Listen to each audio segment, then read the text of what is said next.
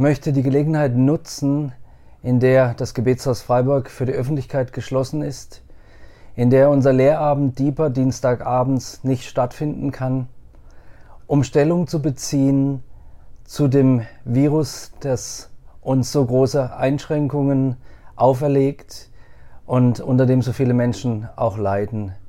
Nicht nur körperlich, sondern auch seelisch. Es herrscht viel Verunsicherung und gerade wir Christen haben unterschiedliche Ansätze, unterschiedliche Denkweisen, unterschiedliche Antworten, Vorstellungen des Umgangs, der Deutung, der ähm, Beziehung zum ähm, Coronavirus. Wie gehen wir damit um? Wie beten wir eigentlich? Wie sollen wir uns positionieren? Und da möchte ich heute ein bisschen drauf eingehen. Für alle Mitarbeiter, für alle Beter, für Menschen, die sich in Verantwortung sehen, wie können wir mit dem Coronavirus umgehen.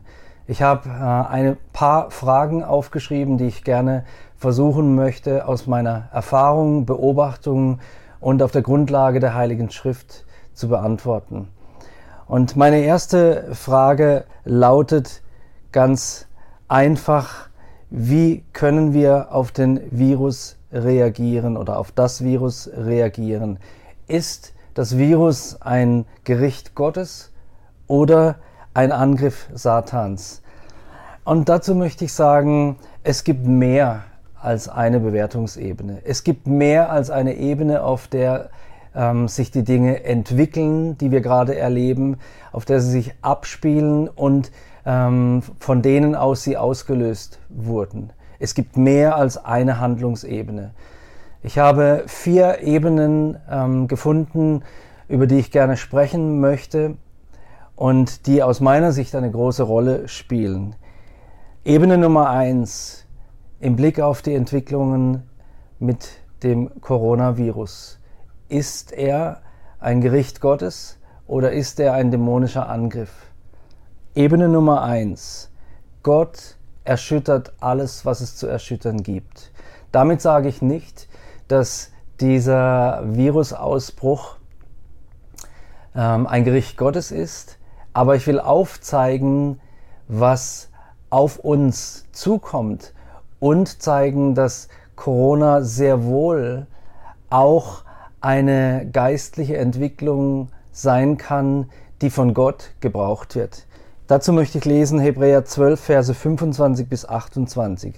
Seht zu, dass ihr den nicht abweist, der da redet.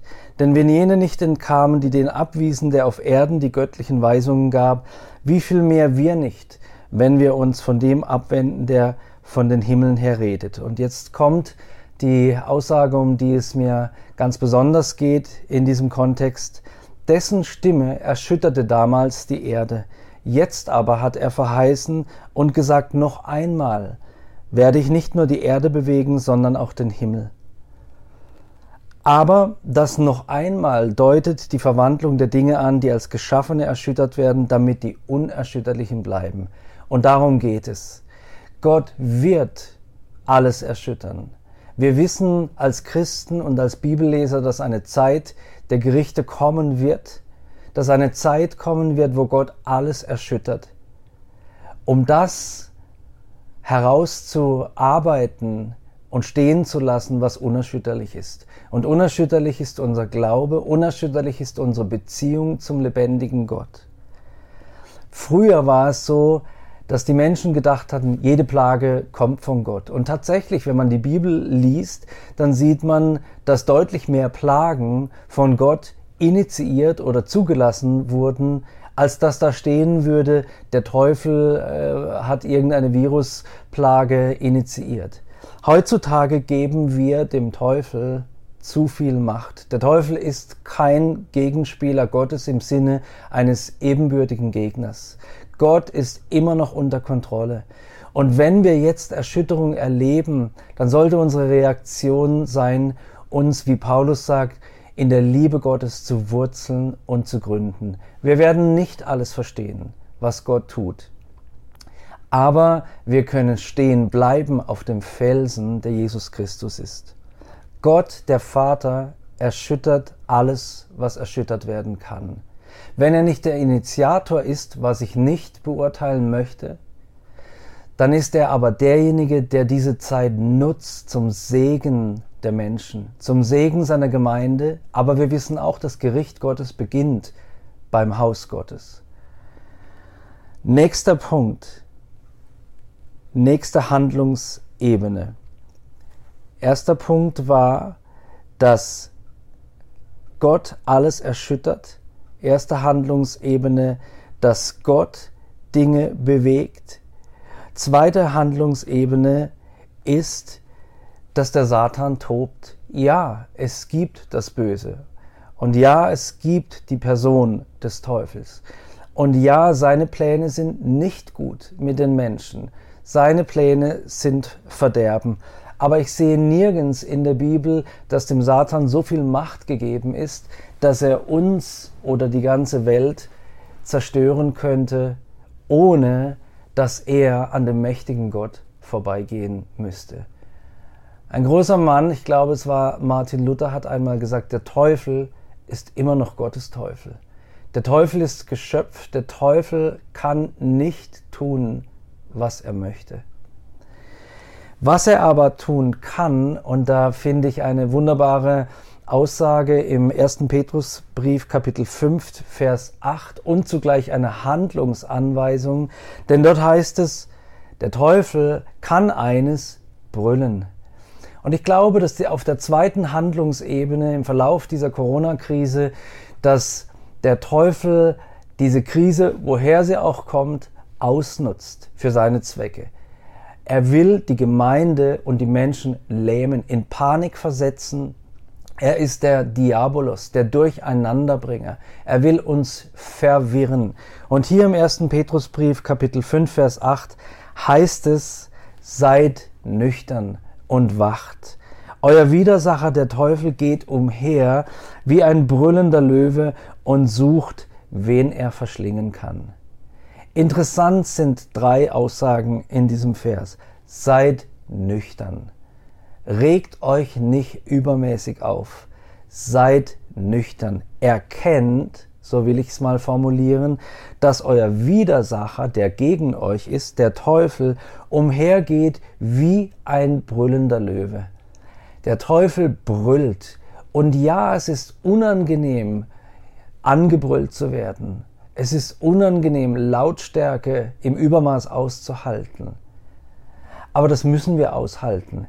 Und unsere Reaktion ist eigentlich die, dass wir feststehen im Glauben, dass wir stehen bleiben und sagen, jawohl, wir hören dieses Brüllen, aber der Teufel hat nicht die Macht, so zu handeln, so in Anführungsstrichen laut zu handeln, wie er brüllen kann.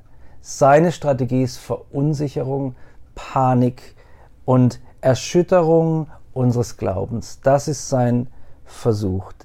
Der Satan tobt, aber wir billigen ihm oft zu viel Macht zu.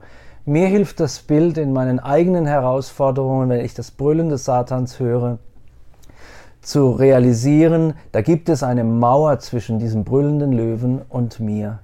Und diese Mauer wurde gebaut durch den Akt Jesu am Kreuz, durch sein Sterben und sein Blutvergießen. Wenn man so will, eine Mauer gebaut aus dem Blut Jesu. Und der Teufel brüllt auf der einen Seite der Mauer und ja, ich höre es auf der anderen Seite der Mauer. Aber es liegt an mir, ob ich meinen Kopf über diese Mauer hinausstrecke und gefressen werde. Oder ob ich in dem Garten der Beziehung zum Vater, zum Sohn und zum Heiligen Geist bleibe. Nächste Frage, die ich formulieren möchte. Ist das Virus ein Gericht Gottes oder ein Angriff des Teufels? Das haben wir uns als Grundfrage gestellt. Meine erste Handlungsebene, Gott erschüttert alles, was zu erschüttern ist. Der Satan tobt. Und die dritte Ebene lautet, die Menschen sündigen. Auf der dritten Handlungsebene leben wir und unsere Sünde macht etwas, bewirkt etwas in der geistlichen Welt, öffnet Türen und macht andere Türen zu in der geistlichen Welt. Römer 6, Vers 23 möchte ich an dieser Stelle nennen, wo ganz eindeutig steht, der Lohn der Sünde ist der Tod. Die Gnadengabe Gottes aber ewiges Leben in Christus Jesus, unserem Herrn. Der Lohn der Sünde ist der Tod. Im Augenblick dieser Corona-Krise können wir auch in den Blick nehmen, dass das, was wir ernten im Augenblick, die Ernte dessen ist, was wir gesät haben. Nicht umsonst beten auf der ganzen Welt, da komme ich später dazu, viele Tausende von Christen, 2. Korinther, 2. Chronik 7, Vers 14, wo wir aufgerufen werden, als Volk Gottes Buße zu tun für das ganze Land. Komme ich später dazu. Aber wir realisieren, die Saat, die wir gesät haben, die geht jetzt auf und es ist Zeit, dass wir Buße tun dafür, dass wir diese Saat gesät haben. Mein letzter Punkt, die letzte Handlungsebene lautet, wir leben in bewegenden Zeiten. Eschatologisch, endzeitlich gesehen. Ich bin kein Endzeitprophet. Ich weiß nicht, ob Jesus in fünf Jahren oder in 500 Jahren wiederkommt. Aber wir lesen in der Bibel auf jeden Fall von Prozessen, in denen wir stehen, von Entwicklungen, die passieren, die in der Bibel mit dem ähm, Erlebnis einer hochschwangeren Frau, die kurz vor der Geburt steht, gleichgesetzt werden. Ich möchte vorlesen Römer 8, Vers 22. Denn wir wissen, Fragezeichen, wissen wir wirklich, die wir uns so in Sicherheit fühlen in unseren Kirchen und Gemeinden und Werken, wissen wir wirklich, dass die ganze Schöpfung zusammen seufzt und zusammen in Geburtswehen liegt bis jetzt. Ich glaube, dass das, was wir jetzt erleben, ein kleiner Teil, ein kleiner Ausblick dessen ist, was wir in der Bibel lesen können, was tatsächlich am Ende kommen wird. Aber es ist ein Vorbeben und es ist jetzt die Frage, wie wir uns positionieren. Darauf möchte ich gleich kommen. Wichtig sind mir diese vier Handlungsebenen. Ja, Gott erschüttert alles. Zu wie viel Prozent er der Initiator sein mag oder auch nicht. Gott lässt zu, dass Erschütterungen geschehen. Zweitens, der Satan tobt. Drittens, wir ernten, was wir gesät haben. Viertens, die Schöpfung seufzt. Alle vier Dynamiken spielen zusammen. Es gibt nicht nur eine Handlungsebene. Wir sollten unterschiedlich auf diese vier verschiedenen Ebenen reagieren. Dazu möchte ich jetzt kommen. Erstens, wir sollten beten, dass Gottes Pläne in dieser Krisenzeit zu 100 Prozent umgesetzt werden, sowohl in Bezug auf sein eigenes Haus als auch für die Welt. Wir sollten auf die Erschütterung reagieren und sagen, Gott, wir wollen nicht handeln wie in der Finanzkrise 2008. Wir haben es irgendwie überlebt und hinterher genauso weitergemacht wie vorher. Vater, wir ringen darum, dass deine Pläne umgesetzt werden, die du hast für diese Krisenzeit. Zweitens, wir sollten verstehen, auch um furchtlos zu bleiben, wir sollten nicht fahrlässig sein, natürlich nicht. Wir sollten uns an die staatlichen und behördlichen Anordnungen zu 100 Prozent halten. Wir sollten gute Bürger und Vorspie Vorbilder sein in unserer Gesellschaft. Und zugleich sollten wir aber nicht furchtsam sein. Wir sollten nicht uns zu Hause zusammenkauern und erstarren oder uns nur noch mit Livestreams beschäftigen. Wir sollten Gott suchen. Wir sollten verstehen, dass auch jetzt gilt, was in Römer 8, Vers 28 steht. Wir wissen aber, dass denen, die Gott lieben, alle Dinge zum Guten mitwirken. Denen, die nach seinem Vorsatz berufen sind. Selbst dann, wenn diese Krise ausschließlich ein dämonischer Akt wäre, zöge der Feind immer eine Gegenreaktion Gottes auf sich. Und da können wir gelassen bleiben. Wie es in 1. Mose 50, Vers 20 heißt, ihr zwar, ihr hattet Böses gegen mich beabsichtigt, Gott aber hatte beabsichtigt, es zum Guten zu wenden, damit er tue, wie es an diesem Tag ist, ein großes Volk am Leben zu erhalten. Selbst wenn der Teufel der Hauptinitiator wäre, damit wird Gottes heilsgeschichtliches Wirken nur umso mehr in Gang gesetzt.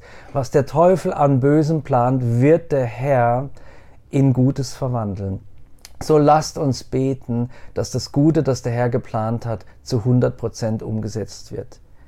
Drittens, wir sollten beten, dass in dieser Zeit Menschen sich Gott zuwenden. Wisst ihr, die Menschen in unserem Kulturkreis haben ein innerliches Gedankengebäude, vor dem sie jetzt stehen. Eine Mauer, über die es nur schwer zu klettern geht.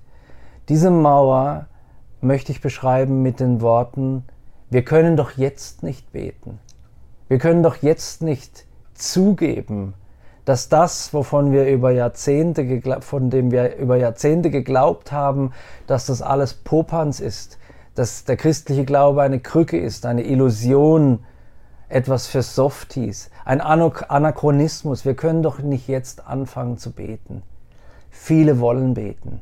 In vielen Herzen steigen Gebete auf, aber viele erlauben sich nicht zu beten, weil sie glauben, man kann es doch nicht tun. Intellektuell ist Gebet keine Option. Und doch stehen sie jetzt vor dieser Mauer. Lasst uns beten, dass dieses Gedankengebäude fällt und Menschen anfangen, Gott zu suchen und zu beten. Bisher gab es auch von offizieller Ebene noch keinen Aufruf zum Gebet. Lasst uns beten, dass offiziell, von offizieller Seite aufgerufen wird zu Gebet. Viertens, wir sollten verstehen, dass eine Geburt niemals ohne Wehen oder in der Regel nicht ohne Wehen verläuft. Und ich war bei drei Geburten dabei. Ich habe meine Frau in Wehen liegen sehen und ich weiß, nicht aus eigener Erfahrung, aber aus Beobachtung, dass es sehr schmerzhaft ist. Und wir erwarten immer noch die Wiederkunft des Herrn und erleben jetzt ein wenig an Vorwehen. Und wir müssen verstehen, es wird wehtun. Es wird auch dem Haus Gottes wehtun. Und es tut uns weh. Es tut uns Werken, die wir von Spenden abhängig sind, weh in den Finanzen. Es tut uns weh, weil wir nicht in Gemeinschaft stehen können. Es tut uns weh, weil wir unsere Arbeit nicht so tun können, wie wir es gewohnt sind. Und es tut uns weh, weil auch Christen krank werden und vielleicht auch sterben.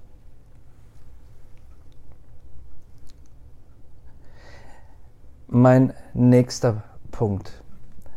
Ich möchte die nächste Frage stellen, die da lautet, sind wir als Christen automatisch vor einer Infektion geschützt?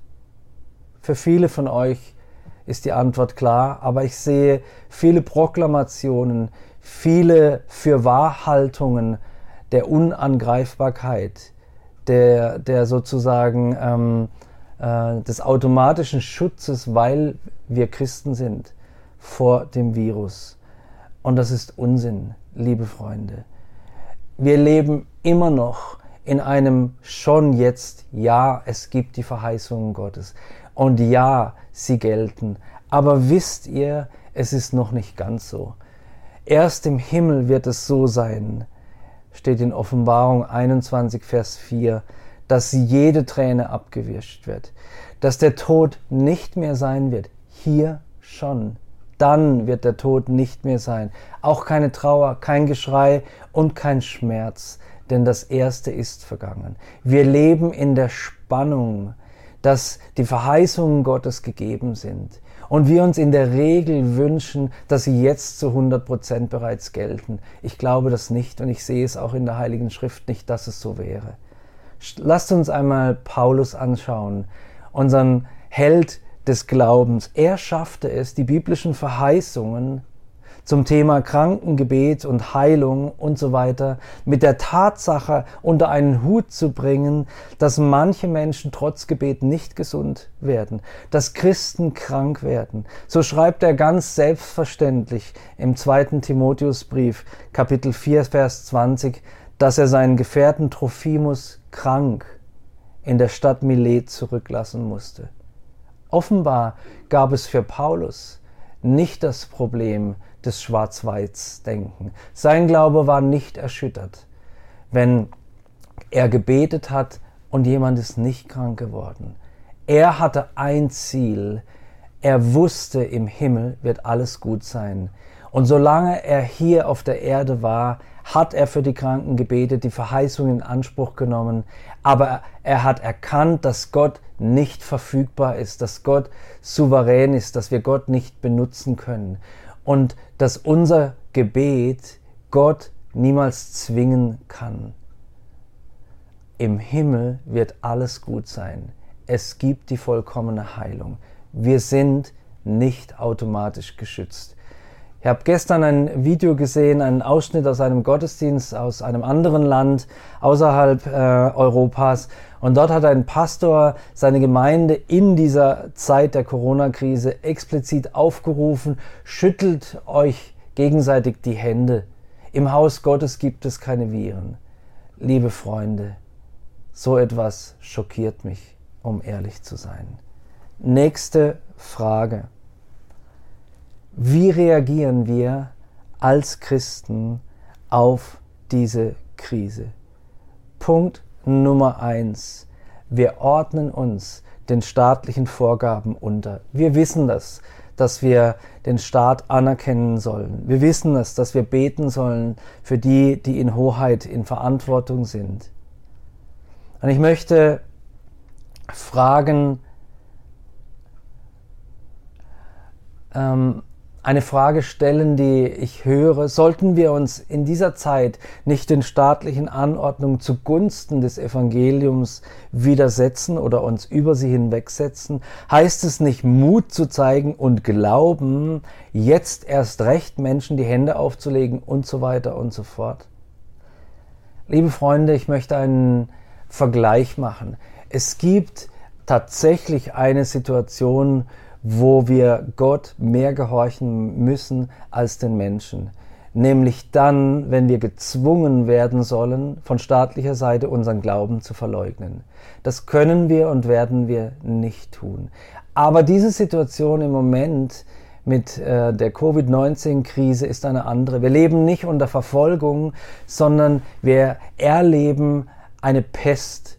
Wir erleben eine Heuschreckenplage um mit Joel 1 zu sprechen. Wir erleben eine, wie ich gesagt habe, Pest, um mit äh, 2. Chronik 7 zu sprechen. Wir erleben etwas, was uns alle betrifft. Wir werden nicht gezwungen, und äh, unseren Glauben zu verleugnen. Wir werden nicht gezwungen ähm, zu fliehen. Wir werden nicht verfolgt. In dieser Krisensituation müssen wir alles tun, was uns gesagt wird. Das ist meine Überzeugung.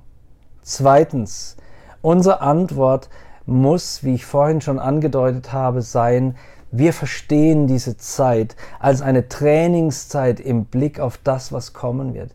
Liebe Freunde, wir wissen, dass die Bibel sagt, einmal werden ein Drittel aller Menschen sterben.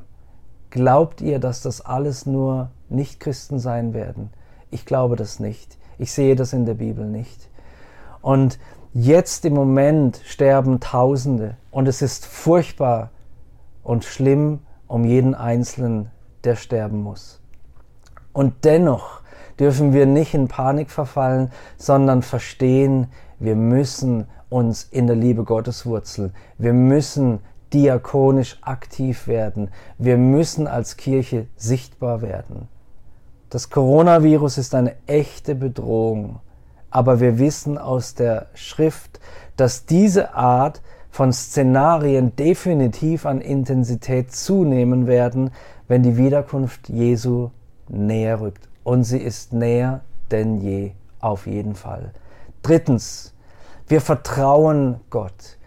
Unserer Panik, dem Brüllen des Löwens, setzen wir Vertrauen gegenüber. Ich habe gestern gehört, dass Lou Engel, ein äh, amerikanischer Leiter, den ich sehr schätze, der The Call, große Jugend- und Stadion-Events ins Leben gerufen hat, bereits vor zwei Jahren vorausgesagt hat, dass es im Frühling 2020 ein 40-tägiges Fasten geben sollte. Und es ist so gekommen. Und wir haben angefangen, viele Hunderttausende Christen zu fasten in dieser Zeit. Mehrere Hunderttausende auf der ganzen Welt fasten bereits und dann kommt diese Krise. Gott ist nicht unvorbereitet. Wir fasten jetzt, so wie es in Joel 2 als ähm, Anleitung, als Aufruf vom Geist Gottes gegeben wird, im Blick auf diese oder auf eine andere damals Krise, auf die Heuschreckenplage, aber auch wir fasten, wir haben schon angefangen zu fasten angesichts dieser Krise, als wir noch nichts von ihr wussten. Gott ist nicht unvorbereitet. Unsere vierte Reaktion nach Punkt 3, wir vertrauen, dass Gott alles in seiner Hand hält, ist die, wir dienen anderen. Ich sehne mich nach einer Kirche, die jetzt sichtbar wird, deren Reaktion nicht ist, in erster Linie ihre Gottesdienste und so weiter irgendwie mit Livestream oder sonst wie aufrechtzuerhalten, sondern eine Kirche, wo sich Tausende und Zehntausende in Deutschland freiwillig melden zu Diensten, die es jetzt braucht. Eine Kirche, die sichtbar wird, eine Kirche, die Einkaufsdienste organisiert, eine Kirche, die diakonisch aktiv wird. Ich glaube, oder ich muss sagen, ich befürchte, wenn wir jetzt nicht aufstehen in der Zeit dieser Krise, verlieren wir noch mehr Boden in diesem Land, weil wir noch irrelevanter geworden sind. Wenn wir in die vergangenen Jahrhunderte schauen und sehen, wo die Kirche an Relevanz gewonnen hat, waren es auch immer die Momente, wo eine Pest geherrscht hat oder eine große Katastrophe und Christen sind aufgestanden und haben sich anerboten zu helfen, haben sich, ähm, haben sich hineingegeben in diakonisches Arbeiten als Zeugnis für das Evangelium. Wir dienen anderen. Nächste Frage. Wie reagieren wir als Beter? Wir sind ein Gebetshaus in Freiburg. Was ich jetzt sagen werde, betrifft all unsere Gebetsdienste im ganzen Land, all unsere Gebetshäuser und ich glaube auch dich als einzelnen Beter. Im Blick ist meine erste Antwort auf biblische Beispiele. Ich habe mehrfach 2. Äh, Chronik 7,14 erwähnt. Ich möchte euch ans Herz legen, die Verse rund um diesen Kernvers einmal zu lesen, im Blick auf diese Krise, die wir gerade erleben. Im Blick auf biblische Beispiele tun wir Buße. Wir erleben eine Krisensituation. In 2. Chronik 7, Vers 14 sehen wir, dass das Volk Gottes die Verheißung bekommt, wenn sie umkehren, wenn wir umkehren von unseren bösen Werken, wenn wir Buße tun, auch stellvertretend für all die Sünde, die in unserer Stadt, unserem Land geschehen ist und geschieht, dann wird Gott sich erbarmen und das Land heilen, das ganze Land. Auch die Menschen werden profitieren, die nicht an Jesus glauben, die nicht zum Volk Gottes gehören. Wir sollten aufstehen und im Blick auf Beispiele aus der Bibel auch äh, Joel Kapitel 1 bis 3 eine große Plage kommt. Das ganze Volk, explizit auch die Priester, die Leiter, die geistlichen Ältesten einer Stadt und eines Landes sind aufgerufen zum Gebet. Ähm, aber auch die Mütter, die kleine Babys haben, die Jungverheirateten, alle sind aufgerufen zu beten, zu fasten und umzukehren zum Herrn. Und dann Kapitel 3, Joel 3, die große endzeitliche Erweckung, die dort beschrieben ist. Wenn wir das wollen, müssen wir jetzt Buße tun. Buße öffnet die Tür für den Segen Gottes, den er verheißen hat. Zweitens, wir beten, dass die Kirche Gott sucht in dieser Krisenzeit, lasst uns beten für die Kirche in Deutschland, dass sie mehr denn je Gott sucht, um sein Herz zu spüren und von ihm Handlungsanweisungen zu hören, wohin es gehen soll in dieser Krise. Drittens, wir beten als Gebetsdienste für die Kirchen und Gemeinden, die große Herausforderungen haben.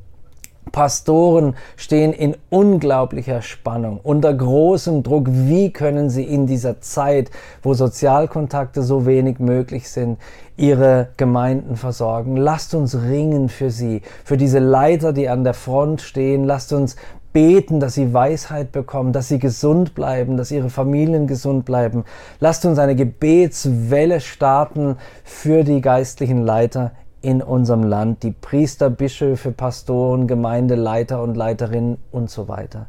Viertens, wir beten, dass die vorhin angesprochenen Gedankengebäude in den Herzen, Seelen und Sinnen der Menschen fallen, nicht beten können oder nicht beten zu dürfen. Lasst uns beten, dass diese Gedankengebäude fallen und Menschen das Wagnis eingehen, sich an einen Gott zu wenden, an den sie bisher nicht geglaubt haben. Lasst uns beten, dass Politiker und Verantwortliche in unserem Land und unserer Stadt sagen, jetzt rufen wir auf zum Gebet. Wir rufen die Kirche auf zum Gebet. Wir rufen die Bevölkerung auf, dass sie sich an Jesus Christus wendet und ringt im Gebet für unsere Stadt und für unser Land. Fünftens, wir beten, dass in dieser Zeit, wie vorhin erwähnt, genau das passieren darf, was Gott geplant wird. Das Vaterunser ist ein gutes Beispiel, wie wir beten können. Dein Reich soll kommen. Und jetzt in dieser Zeit dein Wille geschehen. Lasst uns in dieser Art und Weise beten. Frage Nummer 5, ganz persönlich auf uns als Gebetshaus Freiburg bezogen. Wie reagieren wir als Gebetshaus? Da möchte ich sagen, wir tun genau das, was ich in, als Antwort äh, im Blick auf die letzten vier Fragen versucht habe zu sagen. Und wir spüren als Gebetshaus Freiburg eine doppelte Verpflichtung der Obrigkeit gegenüber, für die wir ringen jeden Tag mit der wir in Beziehung stehen, die wir unterstützen, auch durch unser eigenes Handeln. Das Gebetshaus ist geschlossen. Es gibt immer noch Gebet. Die Gebetshausmissionare beten, andere beten zu Hause. Wir beten. Wir unterstützen die Obrigkeit gegenüber. Und wir stehen in der Spannung, und es ist eine Spannung, das Gebet immer schwieriger wird, die Organisation von Gebet rund um die Uhr immer schwieriger wird. Und dennoch ist es so, wir haben ein Mandat, eine Verpflichtung Gott gegenüber. An der Wand unseres Gebetsraumes steht Psalm 115, Vers 18, wir aber preisen den Herrn bis in Ewigkeit. Und das werden wir tun, aber in Unterordnung unter die Obrigkeit. Vielleicht können wir irgendwann nicht mehr hier beten, in diesem Haus. Vielleicht wird es eine Gebetskette geben, eine Zeit lang, aber wir werden beten. So reagieren wir als Gebetshaus. Das ist die Spannung, in der wir stehen als Gebetshaus. Und das ist unsere Reaktion wir spüren unser Mandat, wir spüren eine soziale Verantwortung unserer Stadt gegenüber. Wir wollen mithelfen, dass es dieser Stadt gut geht und wir wollen mit Sorge tragen durch Gebet für unsere Gesellschaft, für die Menschen in unserer Stadt. Zuletzt möchte ich noch einmal diesen Vers zitieren, den ich gerade erwähnt habe. Liebe Freunde, wir dürfen nicht aufhören zu beten. Es ist Zeit, Buße zu tun. Es ist Zeit, dass wir auf unsere Knie gehen und den Herrn suchen mit Gebet und Fasten. Es ist Zeit für uns, dass wir als Gebetshausgemeinschaft in Freiburg, aber auch darüber hinaus sagen, wir werden den Herrn preisen in Ewigkeit. Wir singen nicht drüben im Gebetsraum, wir geben unser Leben dir hin und wir preisen dich in Ewigkeit. Wir tun es. Lasst uns beten wie niemals zuvor. Lasst uns beten, dass gebetet wird. Lasst uns unser Leben hinlegen für den Herrn und sagen, Herr, was du möchtest, dass wir tun, was uns möglich ist zu tun, in diesen Zeiten der Krise unter Berücksichtigung der behördlichen Auflagen, das wollen wir tun. Hier sind wir. Vergib uns unsere Schuld und heile dieses Land. Vater, ich danke dir von Herzen, dass wir nicht Angst haben brauchen. Furcht ist nicht in der Liebe. Wir haben großen Respekt und wir sind nicht dumm und naiv, so dass wir fahrlässig handeln würden, sondern wir achten darauf, zu tun, was uns Ärzte empfehlen, was uns Fachleute empfehlen. Und zugleich bringen wir, was wir bringen können, zu dem, was sie bringen, was die heldenhaften Menschen, die in den Kliniken, in den Supermärkten jetzt arbeiten, die an der Front stehen, Herr, was sie bringen, ergänzen wir durch unsere diakonische Arbeit und vor allem durch unser Ringen vor dir. Wir tun uns zusammen mit unserem Land und beten. Herr, dein Reich soll kommen und dein Wille geschehen in dieser Zeit. Und das beten wir, Vater, zu dir in dem Namen Jesus und durch deinen Heiligen Geist. Amen.